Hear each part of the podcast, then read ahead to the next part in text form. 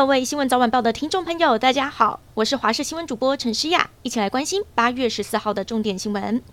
全台高温来袭，气象局发布高温资讯。今天十四号中午前后，台东花莲都呈现了红色的灯号，有连续出现三十八度极端高温。台北、新北、宜兰也亮起了橙色的灯号，有连续出现三十六度高温的几率。气象局表示，未来一个星期全台都会是炎热的天气，但是受到了南方水汽的影响，午后雷阵雨也会连下七天。中南部各地山区要留意不定时短暂阵雨。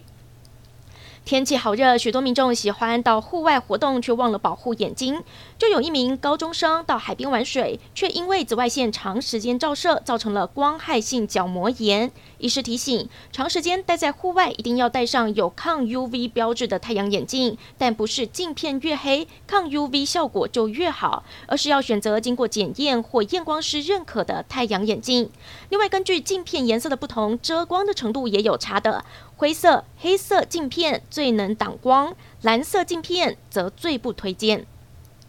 中央流行疫情指挥中心今天公布了新冠病毒中重症新增了一百零五例，包括了七十九例中症、二十六例重症，其中一例儿童重症为孩童多系统炎症症候群 （Miss C），是一名十岁男童，没有慢性病史，确诊后快两个月出现了 Miss C，但已经康复出院。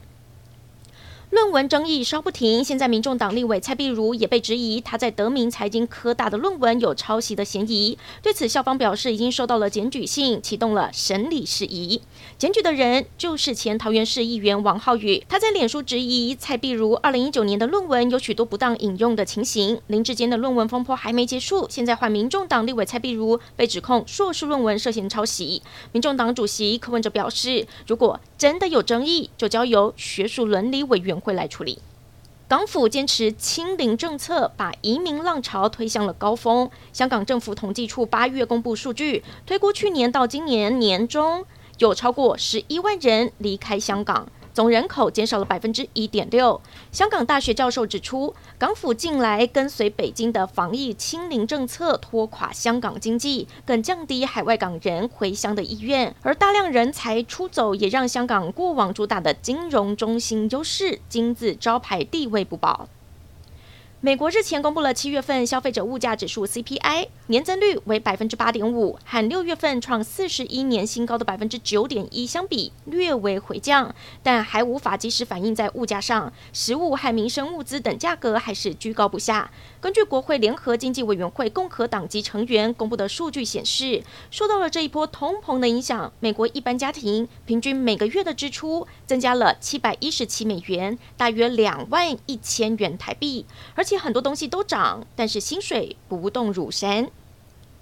澳洲首都坎培拉机场今天传出了枪响，现场游客紧急疏散，还好没有人伤亡。警方已经逮捕了一名男性的枪手。警方表示，枪手在通关区域突然开了五枪，还好很快的将他压制逮捕，并缴获一把枪支。这起突发事件造成几个航班延误或是取消。警方表示，枪手只有一个人，开枪的动机正在调查。